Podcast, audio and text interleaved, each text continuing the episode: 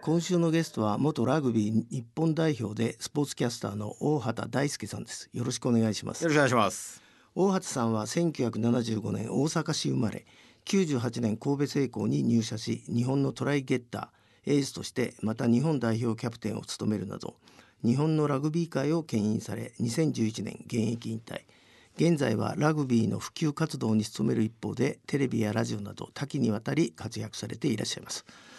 えー大橋さんが引退されて10年以上経ちますが実は代表試合のトライ数の世界記録保持者なんですねまだ破られていないんですか？みたいですね。はい。トライ数ってどのくらい何個なんですかね？僕69個ですね。おおすごいですね、はい。いやでもね、まああの実際僕の中では、まあトライ数の世界記録とかいうぐらいなんで、記録破る前までは僕三桁ぐらいだと思ってたんですよ。あでそれが意外や意外結構近づいてきた時に、まあ60当時64かな、はい。とかだったんでまあまあ周りの選手たちが結構喜んでくれて、うん。じゃあもう一緒に記録作ろうよみたいな感じですごいみんなで盛り上がってくれて。っていうのがラグビーの場合は本当にこうなんかこう一人の数字を自分が何かやってきたとかっていうことでなくて、はい。でこう長くそのプレーをした中でみんながこうねそういったものを作り上げていくものなのでだからなんか一緒に記録作ったみたいな感じで、逆になんか僕が記録作ったことがみんなすごい喜んでくれたんでなるほど。まあ、それが今につながってるっていうのがすごく嬉しいのかなってまあそんな感じですね。まああの世界で131人目日本人アジア勢としては2人目のラグビー殿堂入りってあるんですけど、ララグビーの殿堂ってどどこにあるんですかね？ラグビー殿堂は一応まあイギリスの方で、はい。あちら側が本国なんで,、はい。そちらでまああるんですけど、まあこれもあの、まあ、よくあるじゃないですか野球とかの殿堂とかなんとかと一緒そうで,、でまあまあなんか国際的にそこそこ成績残した人をそこ選ばれますっていう話なんですけど、まあ、これはあの2019年に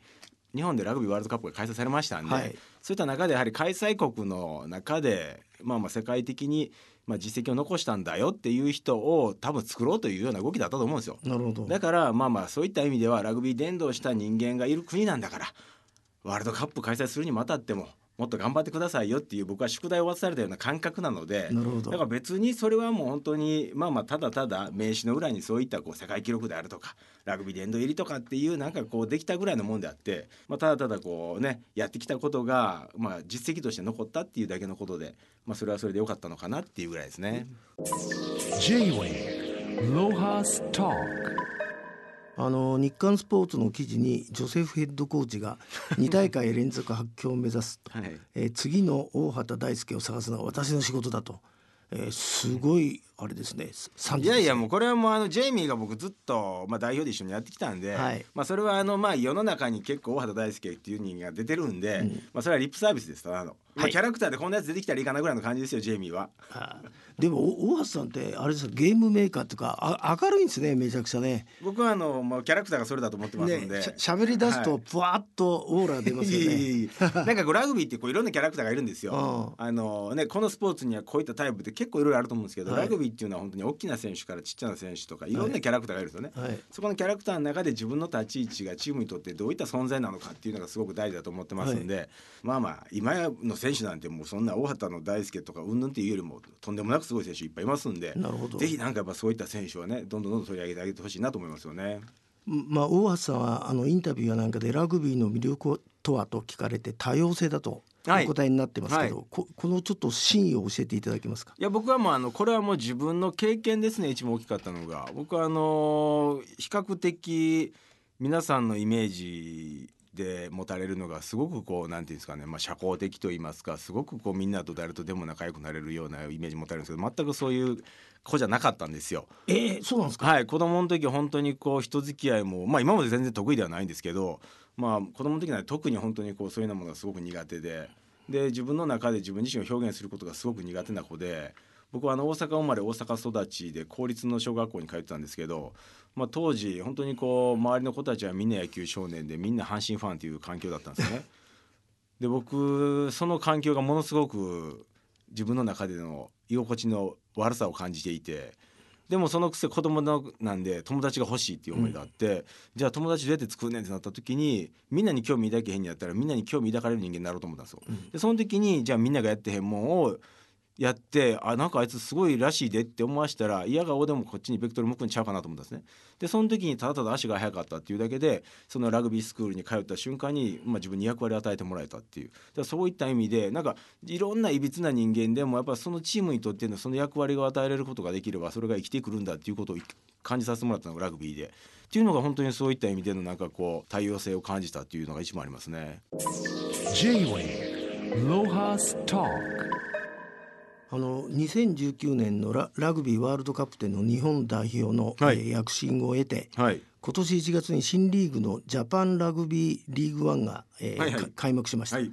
えー、とこの参加チーム数っていうのはい何チームなんですかね？デビジョン1からデビジョン3までであるんですけど、まあ1266という形ですね。はいはい。126624チーム、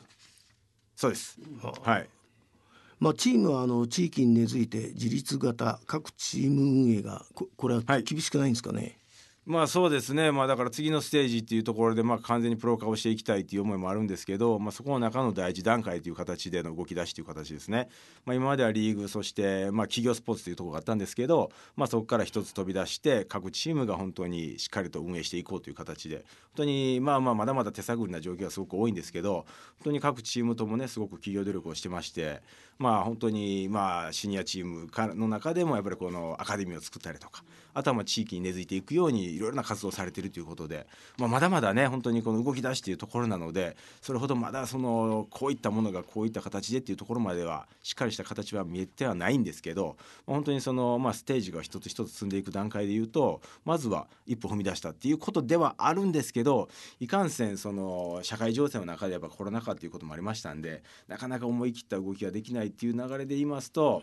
まあ、ワールドカップが終わった時のトップリーグの集客から比べるとやはり少し。まあ思った以上に伸びなかったっていうのは現状なんですけどとはいえでもやはりその後ろ向きに物事を考えても仕方がないのでやっぱりこれから来年ワールドカップがある中でもう選手たちのモチベーションが非常に上がってますんでそういった意味じゃその選手たちのねモチベーションに対して、まあ、僕たち外側の人間ですよね。各チームがそれぞれ自分たちの抱えてるチームそして選手を盛り上げるっていうことだけじゃなくってやっぱり僕たちのねそのラグビーに携わる外側の人間が少しでもやはりその選手たちが当にこう最高の環境の中でパフォーマンスできる環境を作ってあげることはすごく大事だと思うので、まあ、それはもうラグビー人として、まあ、ラグビー村の人間としてもっともっといろんなところをサポートしていければいいかなと思ってますね。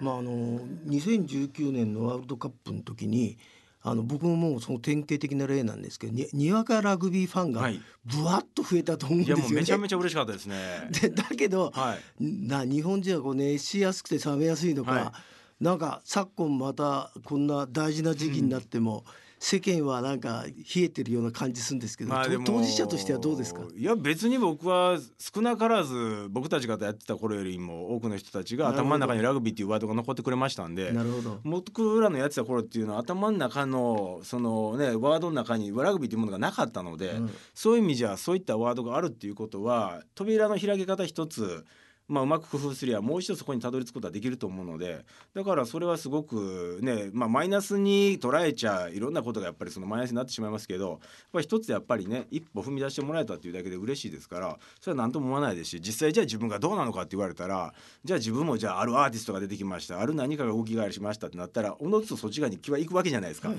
けどやっぱりなかなかねその本気じゃなければ少し、まあ、温度が下がるっていうのが当たり前のことなんであたかも自分がラグビーの村でやってきたからこそそうラグビーはねみたいなことってそれはもう自分が好きなものに対する相手に対する押し付けでしかないんで押し付けられたら嫌じゃないですか人間っていうのは。だからそのねやっぱり自分もされたら嫌なことは嫌なんでだからそういった意味じゃまあ本当にこうね手を差し伸べてくれるならばこちら側から手を差し伸べようかなぐらいの感覚で僕はいいと思ってるのででもやっぱり情報を発信し続けることは大事だと思ってるのでそういった意味で、まあ、皆さんがキャッチするかどうかは皆さん次第であるんですけど僕はもうキャッチさせてもらえるように少しでもなんかこう情報を発信することを怠らないようにしていきたいなっていうだけですね。あのプロスポーツの世界ではあの、えーサッカーとか野球とかはなんか外外国人枠とか制限あるじゃないですか、はいはいラグビーって全くないんですよね。いやリーグの中ではあるんですけどね。ああそうですか、リーグの各チームの中ではあるんですけどその一つのまあなんですかね誰が誰でも彼でも代表になるわけじゃないんですよ。一応やっぱりしっかりとしたルールがあるんですよね、はい。だからそこの中のルールにのっとって、まあ、ラグビーの場合はまあパスポートというか国籍主義というよりも所属主義なんで、はい、だからそのチームというかその国に対してのまあ所属主義っていうことでやってるので、だからそういうのかのルールでやってるのであってそのいろんな競技と同じようなルールであるわけじゃなくラグビーはラグビーの独自なルールがあるということなんでなるほど。何でもありっていうわけではないんですよ。なるほど、はい。J-Way Lohas Talk あの大橋さんは、えーそのラグビー以外の活動で全国の産直食材を扱う通販サイトはい。大畑大輔商店を運営されていらっしゃるんですけどもこれを始めたきっかけはい何だったんでしょこれはですね僕がじゃがいも好きだったっていうのが一番大きな出来事でして、っていうのがあの僕はあの関西の方であの食いしん坊万歳というようなはい。感じの番組をやらせていただいたんですよ。でそれっていうのが、まあ、各生産地に行って、まあ、そのこういったものがこの時期には美味しいものがこんだけあるんですよっていう。でこういう料理したらやっぱりさらに美味しく皆さんの食卓に彩れるんですよみたいなことをやらせてもらったんですよ。でまあそれが3年ほどやった時にまあちょうどっていう表現は良くないと思うんですけど、まあ、コロナが蔓延し始めて。で僕本当にあのとにかく、まあ、最後の晩餐と言われますかなんかそういう時に何が食べたいんですかって言われると僕じゃがいもっていうぐらいじゃがいも好きなんですよ。うん。じゃがいもっていうのは世界どこでもあるじゃないですか。はい。で僕はあのちょっとこう、まあ、変色と言いますか。海外でご飯がなかなかうまく食べれない時期がありまして。でそれがやっぱり食べれないイコールプレーのクオリティが下がったりしてたんですよ、ね。まあそうでそこの中で、まあ、じゃがいも食べときゃなんとかなるわみたいな感じで、じゃがいも食べたら結構パフォーマンスが安定したっていうのもあったのと、まあ、子供の時からじゃがいも好きだったっていうのがすごくまあリンクしたっていうのでうん。自分にとってすごくじゃがいもが大事な食材だったんですよ。うん。でそれがまあコロナの影響で北海道の生産者とすごく仲良くさせてもらったこともあって連絡したらばぱりこう北海道といえば広大な大地に本当に多くの食材ということで言うとやっぱりそのコロナで飲食店が止まり給食が止まりってなった時に出荷先がなくなったんですよね。でまあ出荷先がなくなった時に「ちょっと大橋さんどうにかできへんの?」って言われたんですけど、僕別に個人的に商店割ってるだけでもないしいくら僕がじゃがいも好きや言うてもね北海道のじゃがいもを一手に引きるわけには僕もいけないから。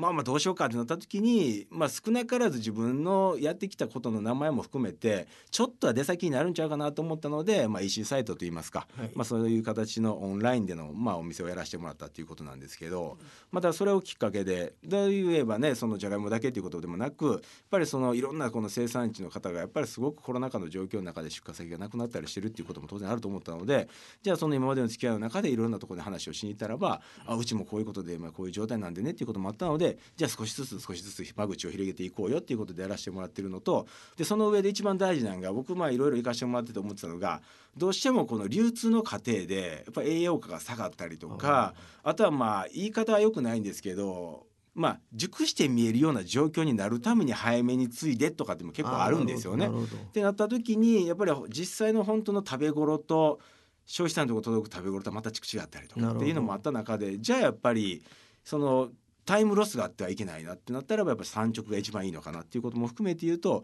ぱり生産者が思ってる一番いいタイミングを消費者のところに届けるのがやっぱり一番大事かなっていう思いがあったのでだからこういった形での産直ということをやらせてもらってます。J-Way Lohas Talk まあ、そんなあの大畑大輔商店の、えー、2周年記念の、えー品としてお米の缶詰、はい。これ気になったんですけどこれ,、はい。これどういうことですか？お米の缶詰。これはあの僕が、えー扱わせてもらってます熊本のお米があるんですけどそこのお米の生産者の方が作ってるやつなんですがこれっていうのはまあ要は2周年記念に何かちょっとこう面白いグッズを作りたいなって思った時に、まあ、その生産者が作ってはる、まあ、そのまあ防災とかにね非常にいいようなまあ、8年間保存が効くんですよね。ね。でカンカンなんですけど本当にまあジュースの350ミリ缶ぐらいのサイズですかね、大きさでいうと。でそこに、まあ、お湯ないしはお水を入れるだけでお米ができるんですよ。へえあ蓋するんですか？蓋します。おお湯はい。ははい。いでだからお湯ならば何分だ？20分だったかな。はあ。のすみません。ちゃんと説明書見てください皆さん。はい。嘘言ったらダメなんで。はい。20分です。はい。でお水でもいけますし、はい。だからほんでまたそういったこの今ってすごくねそのまあどこで何があるかわからない世の中じゃないですか。でそこの中でやっぱりその保存が効くものってすごく大事だしで特にその重たくもないですし、まあ、そのまま置いとけるっていうのとあとやっぱ8年間保存効くっていうのがすごくねでまた今キャンプだ結構ねあーそうあるので、だからそのリュックの中に忍ばせといてでまあそろそろ山頂に近くなったなっていう手前でちょっとねお湯とかお水注いでいただいて蓋して歩いていってもらえれば、まあ、その上でご飯食べれたりということもありますし、まあ、そういうような本当にこう今ってどうしてもこう糖質制限だったりとか何かで、お米のぱりこう消費も減ってるんですよね。でも生産者はめちゃめちゃええもの作ってるんですよ、うん。実際このお米ってどうしてもねこのような防災であったりとか保存食になってくるとねえ大丈夫なの？味大丈夫なの？って結構思われると思うんですけどね。はい。これ結構いけるんですよ、なるほどうちの子供が美味しいっていうぐらいなんで子供ってすごいんですよこれね。ね。はい。僕ね結構いろんな生産地回ってきてね冷蔵庫に結構ねパッと置いて帰るんですよ、でたまにやっぱちょっといなくなるじゃないですか。これびっくりするんですけどね。ええもんすぐなくなるんですよ。ああなるほど。はい。うん。だから正直ね僕が食べる子供たち食べさせた方が分かりやすいんですよね、なるほど。はい、でそれぐらいでこのお米も「ちょパパこれちょっと普通に僕家に置いてるんですけど、ちょパパ今日このお米食べていい?」って言われて「いやいやいやこれはね何かあった時のために置いてるもんやからそんなに頻繁に食べんといて」っていう話はするんですけどでもそれぐらい結構ね普通に美味しく食べてるっていう感じですね。へえ J-Way Lohas Talk. まあ、あの大畑大輔商店として、えー、大大畑さんは食育活動もされていらっしゃって この間は子どもたちと田植えの写真をあの、はい。見せていただきましたけど、これはどのどのような活動なんですか？これもあの、まあ、食育ってそんななんかこう大それたことをやってるわけじゃなくてただただその大畑大輔商店の中で、まあ、あのラグビーつながりで熊本の玉名の方での米の生産者と方の彼とつながりましてというか彼自身がもともと高校からラグビーをやってまして、はい。でそのつながりで、まあ、あのうちのお米もやっぱりこうなかなかその出荷先がっていうような話を聞いたのでじゃあじゃあラグビー仲間として何かできないかなっていう話でやらせていただいたんですけど、まあ、その時にただただ扱ってるお米をね皆さんどうですかみたいっていうこともなんか僕の中では嫌で、それやったらなんかちょっとね一緒にラグビーしてた人間として何かもうちょっとねこうストーリーじゃないけどやっぱりこう何かこうね一緒にやってきたものの中の形を作りたいよねっていう話をした時にちょうど彼の持っている田んぼの正面が保育園があるんですよ。だからじゃあ保育園子どもたちってじゃあ実際どうなのって話した時にまあ田んぼあるしねっていう話した時にっていうかさ俺田植えしたことないから、うんちょ田植えさせてよっていう話から始まったんですよね。で田植えして収穫して初めて大畑大輔としてのお米の中で皆さんにしてもらうことが大事ちゃうかっていう時に、じゃあ俺田植えするし生かしてよっていう話をしてたら、はいちょうどだから保育園もあるからで保育園の方に話したら「いやうちの園児たちもやったことないんですよ」っていう話と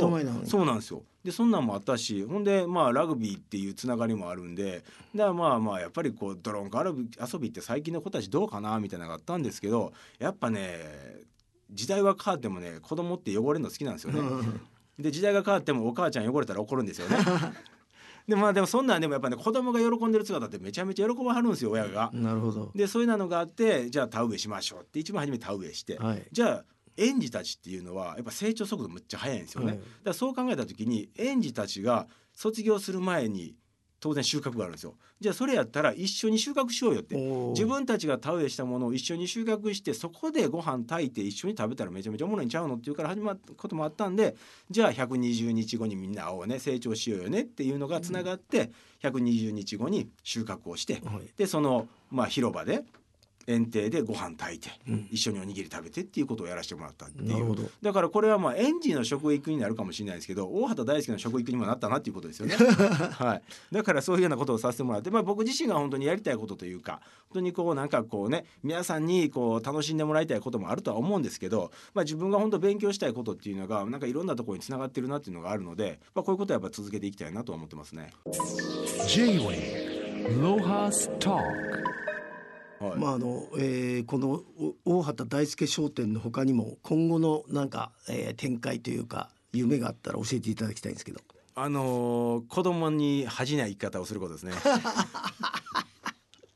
それ一番大事じゃないですか人間として。はいだからはい。まあそういうような感じでいきたいなっていう。なんかこう正直その大畑大輔商店もそうなんですけど別にこれだって自分が何かやりたいってやったわけじゃないんですよね。そうですね。でもこれってじゃあ実はめっちゃ畑違いやんって思われるかもしれないですけど全然畑違いじゃなくって自分がまあラグビーをしてきました、まあ、情報発信する側になりました。じゃあその一つの流れでまあお仕事をいただきました。そのお仕事の中でつながった生産者がいました。そしてその生産者がこの社会情勢の中で、まあ、ちょっとこう大変な状況にある。じゃあ大畑さん何かしましょうよっていうのを全部つなながってるんですよね。だからやっぱりこう一生懸命生きとったらいろんなことつながっていくと思うんですよ、はい。でもそこの中でやっぱり自分の役割っていうことをどれだけ自分で理解してその中で一生懸命生きるかっていうのがすごく僕にとっては大事だと思うんですよね。これっていうのは僕ラグビーの中で学んだことだと思うんですよ。やっぱチームの中で自分にできることって限られてると思うんですよね。オールマイティに全てできる人間なんてまあまあたまにはいると思うんですけどそないにいないわけじゃないですかだそこの中で僕はすごくいびつな人間なんですけどそのいびつな人間でも社会の中に生きることってできると思っているのでだからその一つとして、まあ、これからもなんですかね、まあ、要は社会の中で、まあ、皆さんにとってどうかっていうことよりも自分が少しでも何か皆さんの役に立てたりとかあとは自分自身が生きてきて頑張ってきてよかったなと思えるような、まあ、人生を歩めることが大事かなってそれって多分やっぱ家族が自慢のパパであったりとかっていう人間に入れることっていうのはすごく大きな喜びになると思うのでだからやっぱ子供に恥じない生き方をしていきたいなっていうのが一番大きなあと親ですね親がこの息子を作ってよかったなと思われるような人間でいきたいなと思いますね。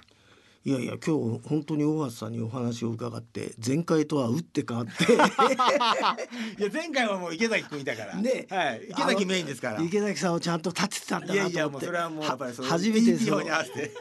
いやいやいやお話伺うたんびにですねいいかにラグビーがはい。チームのススポーツなんだってはいいうことがもう本当に分かりました。はいまあまああのぜぜひ、えーこの方向で、はいあの世の中を楽しくはいやってください。はい元気づけてください。またあのはいあの定期的にまた来たいと思います。はい、じゃあ今日はどうもありがとうございました。した。J-Way Lohas Talk